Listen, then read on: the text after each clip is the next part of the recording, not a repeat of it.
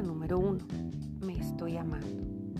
Para elevar el amor propio es necesario generar pensamientos de amor hacia uno mismo. Hoy vamos a tomar post-it de diferentes tamaños, formas y colores para escribir palabras positivas acerca de ti o papelitos pequeños escritos con plumas o marcadores de colores.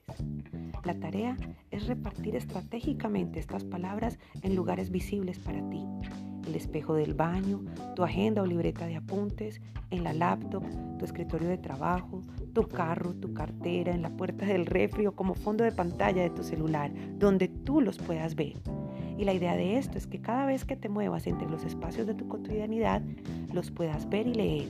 No importa qué tan sencilla te parezca la tarea del día, un día a la vez vas elevando tu amor propio.